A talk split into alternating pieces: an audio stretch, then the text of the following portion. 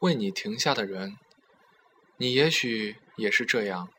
小学毕业时，一团人抱在一起哭得死去活来；中学毕业时，拿着留言簿到处找同学写留言；大学毕业，独自静默走完校园，两三句告别的话，此后便杳无音讯。人生都是要从复杂到简单的忘记，用语言动作来表达丰丰沛的感情。单薄的时间支配起的回忆，总敌不过前程来的现实汹涌。于是最后索性独自走一程，再没有了言语。当初你抱着哭得死去活来的人，现在已经再也想不起名字。当初怎么也舍不得收起的留言簿，在一次次的搬家中，也不知。丢在了哪里？当初离开大学校园，信誓旦旦说着以后一起打拼的好友，如今只有结婚生子、结婚生子时会礼貌性的电话通知。我们遇见的封锁起自己，尽一切努力躲开身外的无故无谓瓜葛。探头探尾的生活里，只有我，只有自我和自我的前程，也并不认为这样的包裹是可怜。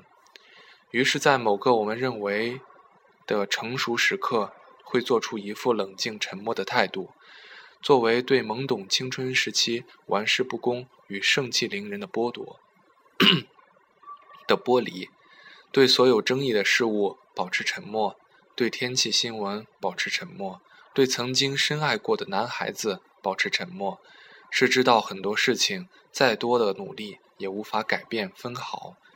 成长成熟以后，才能懂得的静默力量，从此变得不善言语起来。于是每一天都有了新的变改变，自己与自己抗衡斗争而已。然而，你懂得了生命的时光越来越短，能真正进入心里的人越来越少，曾经根深驻扎的，也慢慢剥离了根系，浮出了属于你自己的生活轨迹。在某次习惯性的告别之后，也许就真的再也不见，从此再无任何交集。又有谁没有经历过这样来不及告别的告别呢？越来越珍惜起身边的人，那些为了你甘愿停下脚步陪伴的人。或许我们终其一生寻找的，不过是那个愿意为你停下来的人。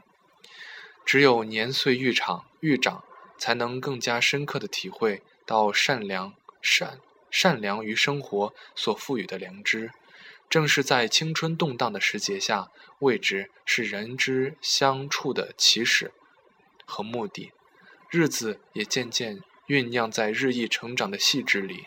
如果任何一段旅程都有一条主动选择或被动带领的道路，那么它承担着的便不该是不该有坚韧静默的调子。我在中学时候告诉过朋友。如果允许是必定要做甲方的话，话语权是任何时候都能主宰生活方向及质量的根基。年轻时我们倾尽全力博得的掌声，不过是为了保持与生活相持的节奏而已。沈从文先生的一段话，愿与此共勉。我行过许多的地，我行过许多地方的桥，看过许多次的云，喝过许多种类的酒。却只爱过一个正当最好年龄的人。